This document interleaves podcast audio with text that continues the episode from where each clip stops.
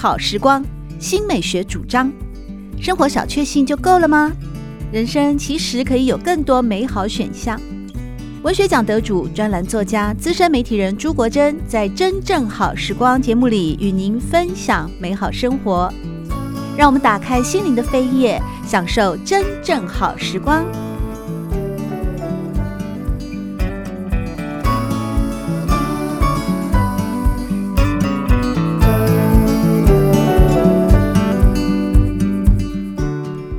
书店呢，对国珍来说，无论是那些老书店，或是大型连锁书商、新兴的独立书店，甚至二手书的市集，都有一种难以言喻的魔力。有人说，内行的看门道，仔细研究书籍分裂、陈列的方式，或是封面设计，观察书店的规模、空间规划、复合式经营的业态项目等等。仿佛为书店呢写下了一篇又一篇文化研究笔记，而外行人就看热闹喽，随意在书架间浏览，买几张卡片做纪念。如果有附设的咖啡座，还能够坐下来歇一会儿，只求置身其中，亲自体验，以异国书香来缓和旅行的节奏，似乎也是雅事一件。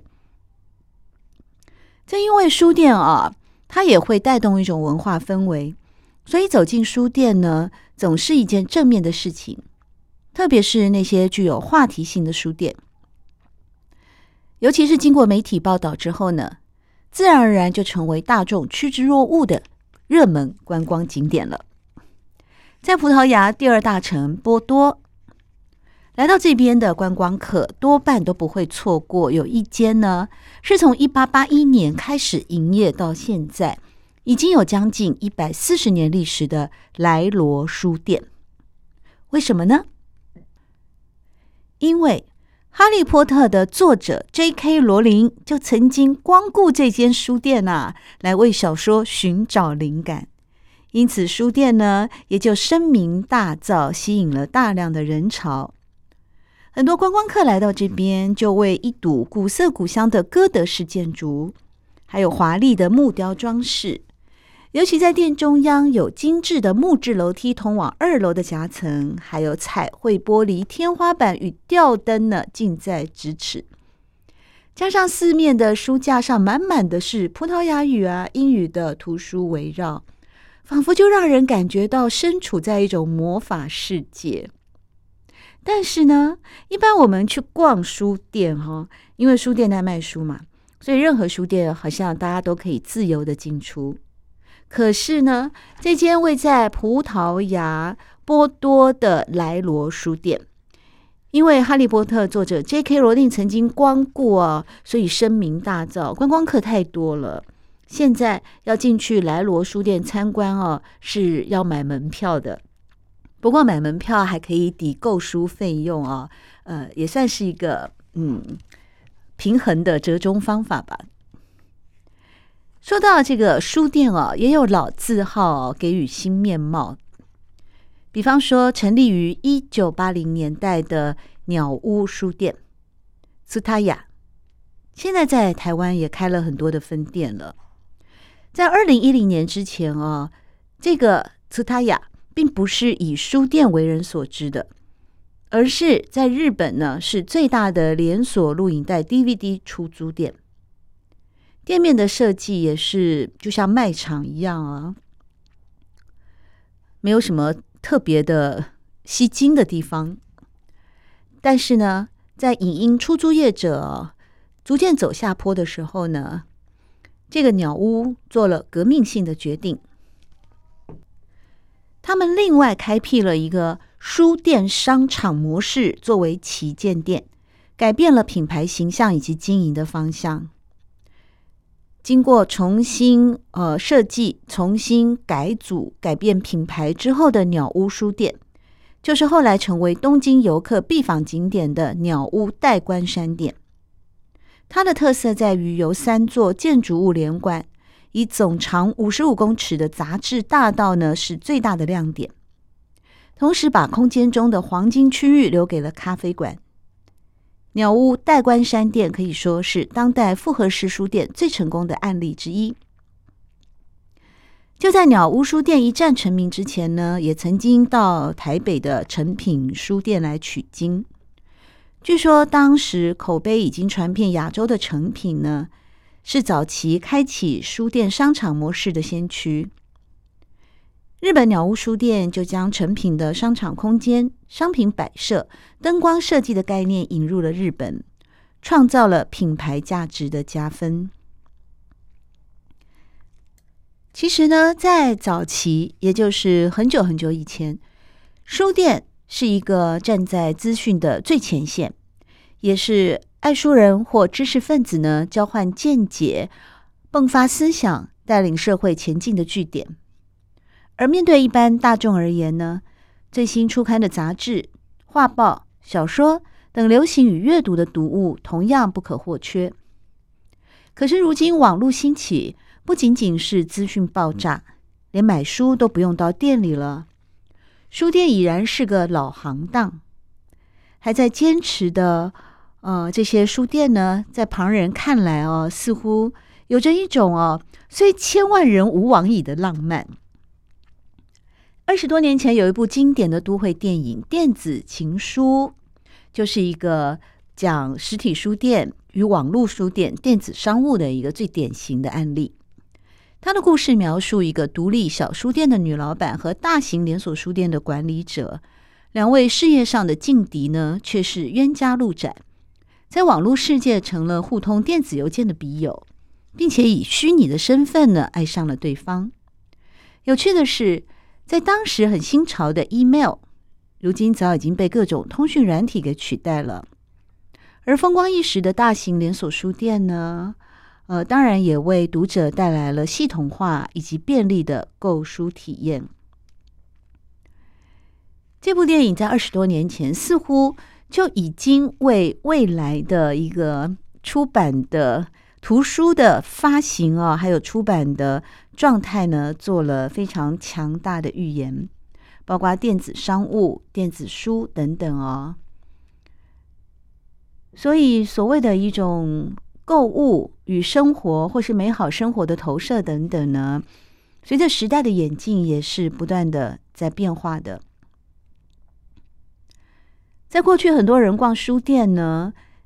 有的时候不一定是在找资料哦，有的时候像是现在的复合式的书店，常常会提供大家一个感觉很美好的生活投射。你即便不是在买书，但是在许多书籍围绕的氛围当中呢，那种感觉啊，真的还是蛮富足的，心灵的粮食。现在新一代的呃一个概念呢，就成为许多的嗯，像是。整个的设计，呃，有美女、有帅哥来拍照以后，成为网红书店的人气书店，还有话题性呢，嗯，也成为一种新的潮流。但是无论如何呢，嗯、从过去到现在啊，在世界上各个角落的书店呢，其实持续守候着仍然是人与人以及人与书的相遇。这也是一份非常美好的。也值得细细品味的情缘吧。今天和大家聊书店，其实每一本书呢，也都是思维、时空或叙事的载体，将讯息保存在文字当中，印制在书页上。而历史建筑啊，我们现在讲的是呃，building，讲建筑，建筑则是将当地曾经发生的点点滴滴，也刻进了地砖、石墙、窗棂。透过一个实体的、可以抚摸的，甚至巨大的建筑物，娓娓道来一则又一则的生命故事。如果说在古迹里面来经营书店的话，哇，那似乎有各种穿越时空的对话可以在空气当中交织着。首先跟各位介绍的就是在台湾嘉南平原上的云林县虎尾镇。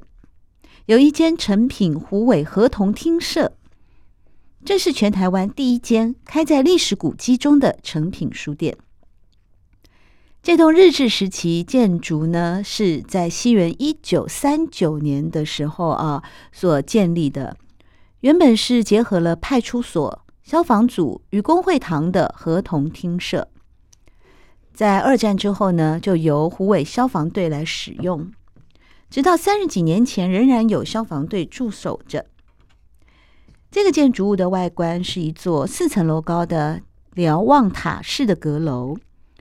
过去也曾经是虎尾的最高建筑。为什么是最高的建筑呢？因为消防队员可以登高来观察辖区失火的位置以及火灾的情形。从外观看来，相当具有辨识度。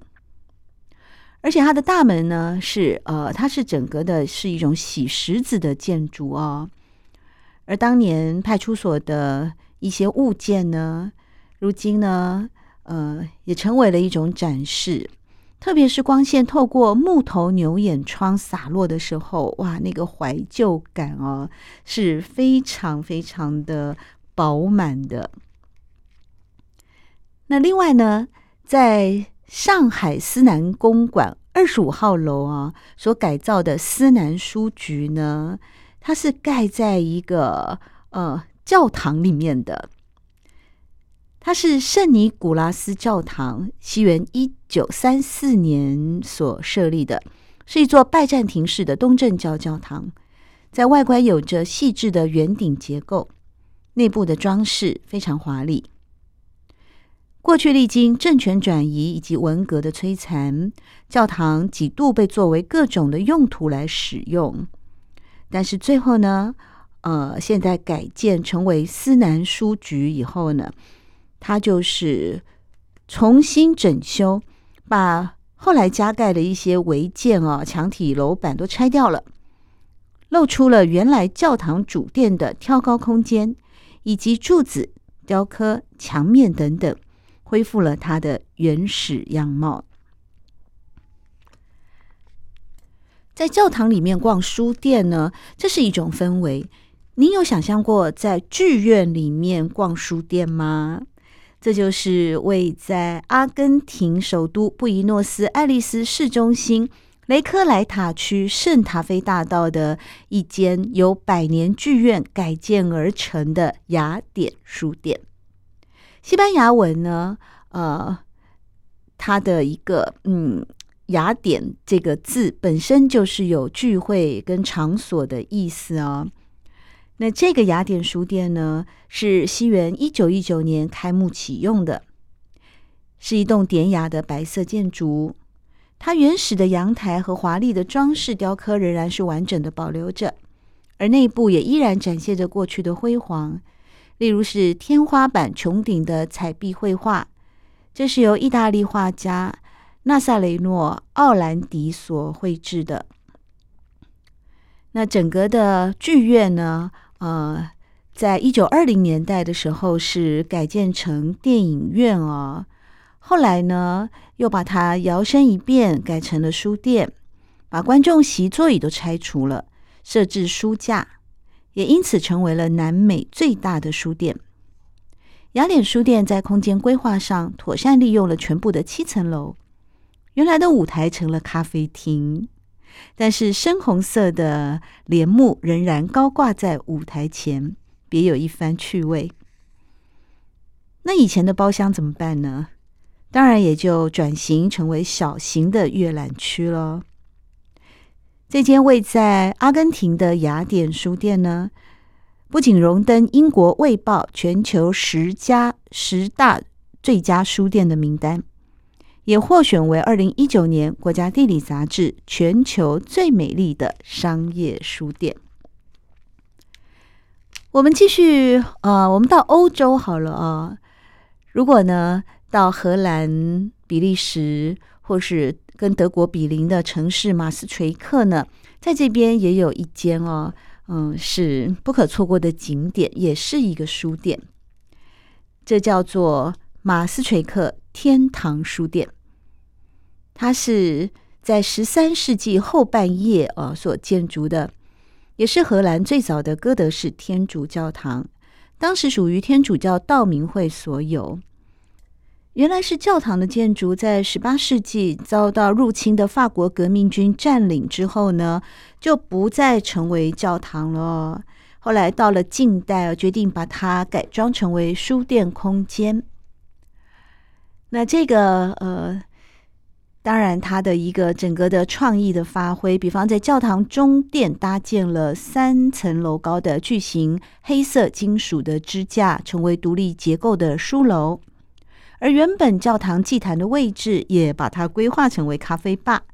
摆在中央的大长桌，特别设计成为白色十字架的造型，在座位的四周点上了蜡烛。各种细节呢，都不忘向这座原本呢属于教堂的建筑物它的用途来致敬。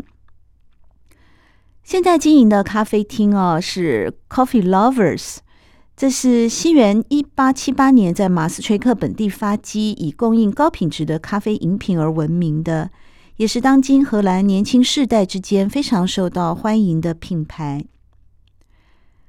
在荷兰，他们是实施图书固定价格制，所以书店是没有办法给折扣价的。